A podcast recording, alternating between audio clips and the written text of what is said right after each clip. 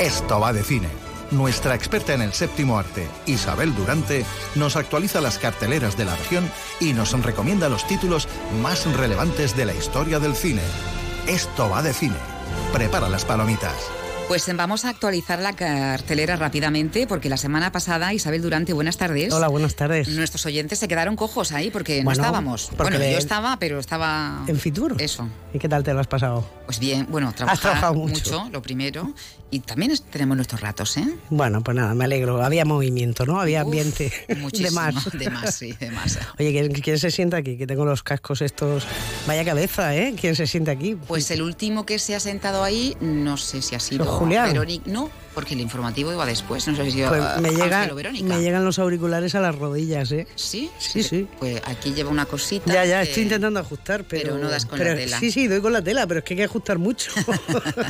Pues nada, eres un cabezón, el que Pues haya sí, sido. El que haya sido es. Que tenemos varios, ¿no? Estrenos esta semana. Tenemos buen- buen- un montón de estrenos y lo mejor es que tenemos una cartelera bonita con películas que ya han sido estrenadas, pero que el que no le haya dado tiempo todavía de verlas, la verdad que hay unos títulos muy apetecibles, o sea que está muy bien la cartelera, lleva un- una temporada muy buena. Buena pinta, me gusta, te veo animada, vamos. Nos informan de que hay un tirador en el puerto. ¿Alguien ha visto algo? Por favor, confirmen. 29 víctimas. Cada ¿Qué sucede la noche de Año Nuevo?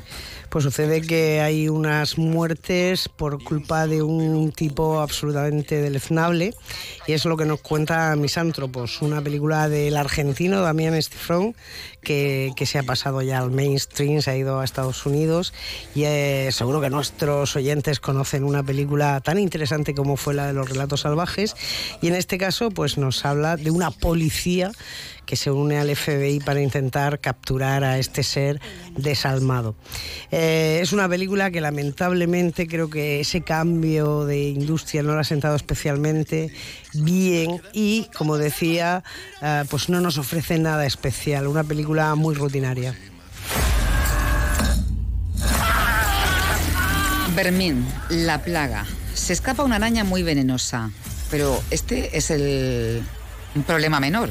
Es que se reproduce Pero vamos, más rápida, más rápida que el, que el aire. Sí, es el primer largometraje de Sebastián Manic eh, y nos cuenta precisamente en clave de terror, porque sabes que la cartelera todas las semanas tenemos alguna de miedo. Pues en este caso lo que nos cuenta es lo que tú has dicho, esa manera de reproducirse como una plaga absolutamente veloz, ¿no? Eh, bueno, es una película con tensión, es una película con suspense, es una película que realmente nos va a mantener no solo tensos, sino, también asqueados en, la butaca. Bu- Bueno, pues para los amantes de todas estas eh, rarezas está muy bien. Ludwig Kallen, bienvenido a Halt Manor. ¿Quiere cultivar el páramo? Quiero crear el primer asentamiento del rey. Está haciendo un trabajo magnífico. se inspira, bueno, nos vamos al año 1755, ¿no? En la Sí. Tierra Prometida. Esta para mí pinta bien, pero Esta- si pinta bien para mí, Esta es una muy buena película. uy, estamos de acuerdo en algo. Sí, La Tierra Prometida es una película fantástica de Nicolás Arcel y que además tiene uno de los actores más mitiquísimos de los últimos años, como es Matt Mikkelsen, en un drama de aventuras bélico que nos traslada, como muy bien decías tú, al siglo XVIII, en el que pues este señor al que oíamos pues quería, como, como hemos escuchado, pues eso, implantar una colonia, ¿no? Eh, en nombre del rey evidentemente para recibir pues un nombramiento que desea mucho no Eh, el actor está para robarlo está maravilloso es una especie eh, lo han dicho muchos pero es que es verdad es una especie de versión del hombre que mató a Liberty Balance no una especie de, de casi western ya, casi crepuscular también, eh, donde bueno pues vamos a encontrar acción, violencia, amor, como digo, una muy buena elección para esta semana. Espero que baile usted tan bien como viste. Solo hay una forma de saberlo. De esta, excepto la banda sonora, no me espero nada nuevo. Pero ya no voy a venir a hacer las críticas porque te las sabes perfectamente. Pues es lo que es lo que lo que iba a decir. Alguil, una película de Matthew Vaughn, eh, el responsable de títulos como Kissman o Kissmen, con un guapo, eso sí, Henry Cavill y con Bryce Dallas Howard. Un thriller de acción con toques de comedia, o pretendidamente con toques de comedia, sobre una escritora que empieza a ver cómo pues, las historias de sus libros se asemejan a la realidad y se ve enredada pues, en una trama de espionaje enorme. Aunque la idea puede parecer entretenida, la película no lo es, es una a, auténtica estupidez. Es que estos ratos contigo también aprendo, ¿eh? Hombre, y que tú sabes mucho, amiga.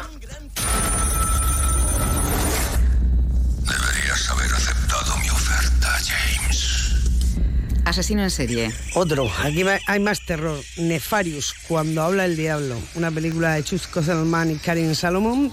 Más terror, otro asesino en serie que cuando va a ser ejecutado, pues dice que, que es el demonio. Y entonces, bueno, pues vamos a hacerle una revisión psiquiátrica para ver si está apto para entender lo que va a suceder, la ejecución, etcétera, etcétera. Mira, es una película que cuando nos sentamos, el minuto uno, ya sabemos todo lo que va a pasar. Y no hay sorpresa. Es- entonces fatal. Claro, es una película tediosa ah, y conforme va avanzando es todavía peor. Por lo tanto, bueno, pues avisados quedan. Es como si nuestro edificio hubiera sido elegido de algún modo. Y aquí tenemos a Seúl, Siendo que ha quedado reducida ya no hay a escombros, ¿no? un Tras un intenso y terremoto. un. Y como escuchábamos en el corte, en Cronquet Utopía, que es como se titula la película, lo único que queda es un edificio en pie. Ese edificio que ha sobrevivido a, a toda, a toda esa distopía. ¿no? ¿Qué sucede? Pues claro que todo el mundo quiere ir a ese edificio y los vecinos pues tienen una serie de conflictos importantes con todo lo que está pasando. Una historia que en el fondo habla sobre la naturaleza humana y es una historia bastante interesante. Bueno, tenemos buenas películas también de, de estreno y una cartelera, has dicho, que todavía tiene títulos muy interesantes. Sí, sí, la cartelera está para, para ir al cine todos los días. Ay, qué bien. Sí, sí. Qué maravilla. Y los que no, los que quieran quedarse en casa, tenemos clásicos que vamos a recordar. Y que esta semana, hoy es el Día Mundial del Galgo, fíjate. Sí. No sabía yo que existía un Día del Galgo. Pues son unos animales preciosos, son unos perros eh, maravillosos. Pues sí, y hay películas en las que los perros son los protagonistas, con lo Muchas. cual nuestros clásicos van dedicados a ellos.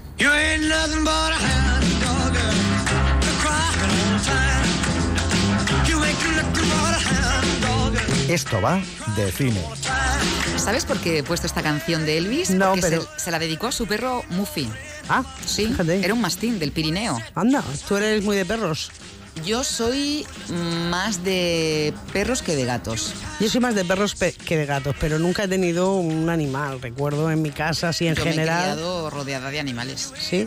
Yo en mi casa familiar no, pero así, en la familia más amplia sí. Pero ahora es verdad que tengo como unos perros que me rodean, ¿no? Está Coco. Tenía un perro que se llamaba Tony. Ah, nuestra becaria tiene un perro que se llama Coco, que le han traído los reyes. Está Kira, está Loli. Tengo ahí unos perros que me están robando el corazón y me ¿Ves? están haciendo cada vez más animalista. ¿Ves? Bueno, vamos con los clásicos. No, no, solo intento decirle que se ha roto No el... tengo la culpa. Si usted no hubiese tenido tantas prisas y hubiera dejado No que yo me de mí, explicara, no me- En esta película hay un perro que esconde un hueso muy especial. Sí. Eh, ¿Has visto La fiera de mi niña? No. Pues de este fin de semana ya te digo yo que no puede pasar, Maripaz, porque te lo vas a pasar genial. Es una película magistral. La fiera de mi niña, finales de los años 30, Howard Hawks, Cary Grant, Catherine Hepburn, imagínate eh, la fórmula. Un perro, efectivamente, es tan especial ese hueso que esconde que pertenece al esqueleto de un di- dinosaurio que, no un, que un antropólogo llega buscando años.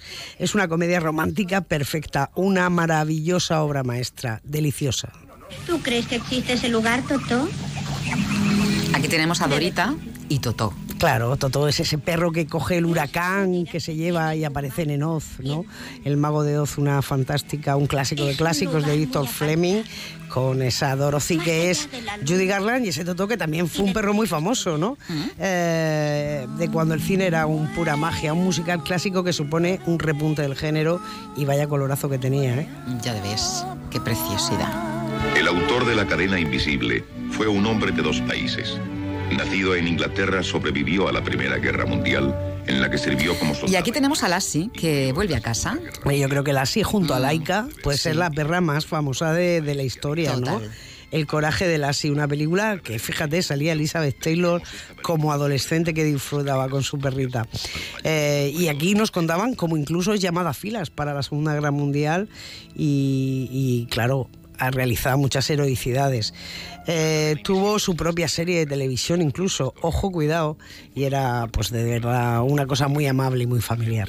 Eh, Fly, ¿qué estás haciendo aquí? Profesor, profesor, ¿cómo está? Estaba mirando a Fly. ¿Qué está haciendo?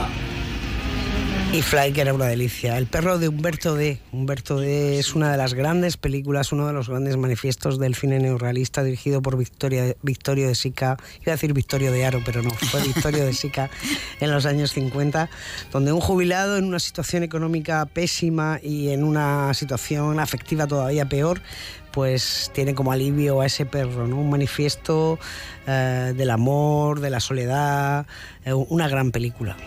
O no tiene igual, pues esta noche. Es que si dedicamos los clásicos a los perros, no puede faltar esta película, La Dama y el Vagabundo. Claro, en la animación hay muchísimos perros, desde los dálmatas que, que, que tienen que huir de la estupidísima Cruela de Vil. Hay infinidad de títulos, pero si La Dama y el Vagabundo, pues no se nos quedaría coja la cosa, ¿no? Eh, una película de amor entre perros de, distintos clas de distinta clase. Ella se llama Reina y ella Golfo. Ya sabemos quién pertenece aquí, a qué, qué clase, clase social. social. Eh, una película fantástica y muy familiar. Te voy a dar unas reglas muy sencillas. No ladres, no gruñas, no te harás pis en el interior de la casa. Y aquí está, ¿no? Educando al perro. Intentándolo por lo menos. Socios y sabuesos, una película ochentera con Tom Hanks haciendo, de, bueno, eh, detective que de repente se encuentra con un perro que decide adoptar y bueno, van a investigar el caso de un asesinato, ¿no? Es casi una, un Buddy Films, ¿no? Una película de estas de colegazos y los colegazos son el perro y él. ¿Por qué ladran? Son perros. Ya sé que son Y perros. aquí tenemos un perro que es uno más de la familia y se llama Beethoven, Beethoven, un perrazo, ¿eh? Que este era bien grande. Eh, esto fue un auténtico, una auténtica revolución y un auténtico en taquilla exitazo donde lo subiera en los años 90. Ese San Bernardo que escapaba, que escapaba de una banda de ladrones y que aparecía pues en una maravillosa casa con una familia estupenda que tenían que aguantar pues toda la fuerza y, y todo lo que suponía ese perro. Una película familiar que todavía sigue funcionando. Hachiko era el perro de mi abuela Wilson. Todo el mundo decía que Hachi era un perro misterioso porque nunca... Esto eh, fue una historia real, Sí, ¿no? sí, está basada en, en una historia real, un, perro, un perro absolutamente fiel a su dueño que iba todos los días a esperarlo a la estación y de hecho en esa estación eh, existe eh, en Japón eh, existe todavía una estatua de bronce que han erigido en su honor, ¿no?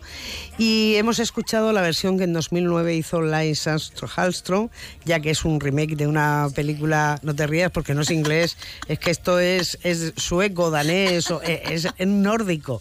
Lance Hallström. Eh, qué mala que eres. Eh, como digo, ah, es un remake de una película japonesa y nos contaba pues esa, esa historia de un profesor universitario que recoge un día pues a ese perro y eh, bueno, pues encuentra ahí una relación absolutamente fantástica. Yo soy Chief. Somos un grupo de aterradores perros alfa indestructibles. Perros alfa indestructibles. Esto es una película fantástica. Isla de Perros, a todos los que le guste ese realizador tan especial como es Wes Anderson, pues deben ver que después de que todas estas mascotas hayan sido eh, bueno, exiliadas a un vertedero, pues un niño emprende un viaje para intentar buscar a su perro. Maravillosa. Era rusa y se llamaba Laika. Lo has dicho tú. Las perras más famosas del cine, pues Lassie y Laika. El hombre Laika es que ha hecho cosas que no hemos Pues hecho fíjate, tú y yo. que ha ido- espacio ha ido al sola. espacio. Fíjate lo que ha hecho la tía. Qué maravilla. Bueno, pues con esta canción de Mecano. Ahora con todas las oposiciones que hay que hacer para coger un puesto de eso, fíjate Laika. Isabel, el jueves más cine. Eso, eso, y mejor espero. Sí. Adiós. Cuídate, adiós.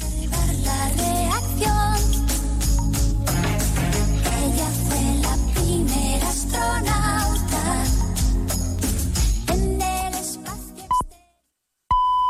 Son las 3 de la